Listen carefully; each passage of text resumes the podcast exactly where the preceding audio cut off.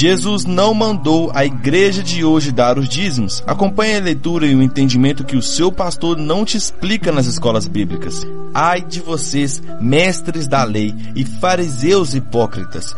Vocês dão o dízimo da hortelã, do endro e do cominho. Só aí já deu para perceber que os dízimos não era dinheiro, e sim alimentos. Mas continuando o versículo, mas tem negligenciado os preceitos mais importantes da lei, a justiça, a misericórdia e a fidelidade. O seu líder de hoje em dia que recebe os dízimos tem praticado a justiça, a misericórdia e a fidelidade com os dízimos que são alimentos para os necessitados? Voltando ao versículo, vocês devem praticar essas coisas, os dízimos, sem omitir aquelas, a justiça, a misericórdia e a fidelidade.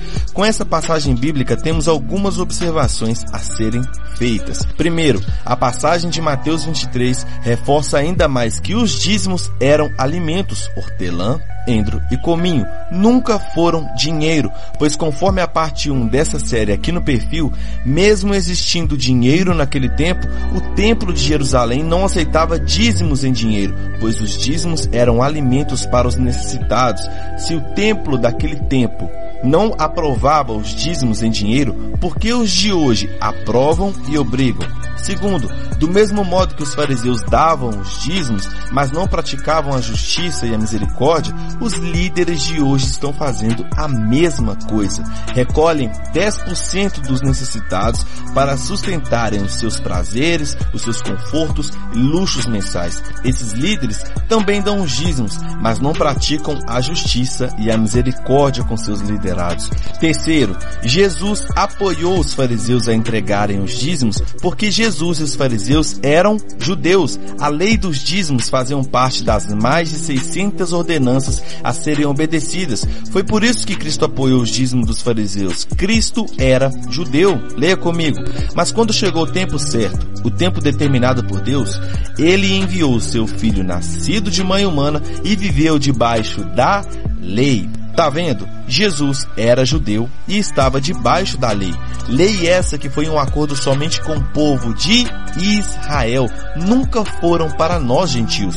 O Senhor disse a Moisés, escreva essas palavras, porque são os termos da minha aliança com você, Moisés, e com a Assembleia de Deus, e com a quadrangular, e com a igreja presbiteriana, e com a universal. Não!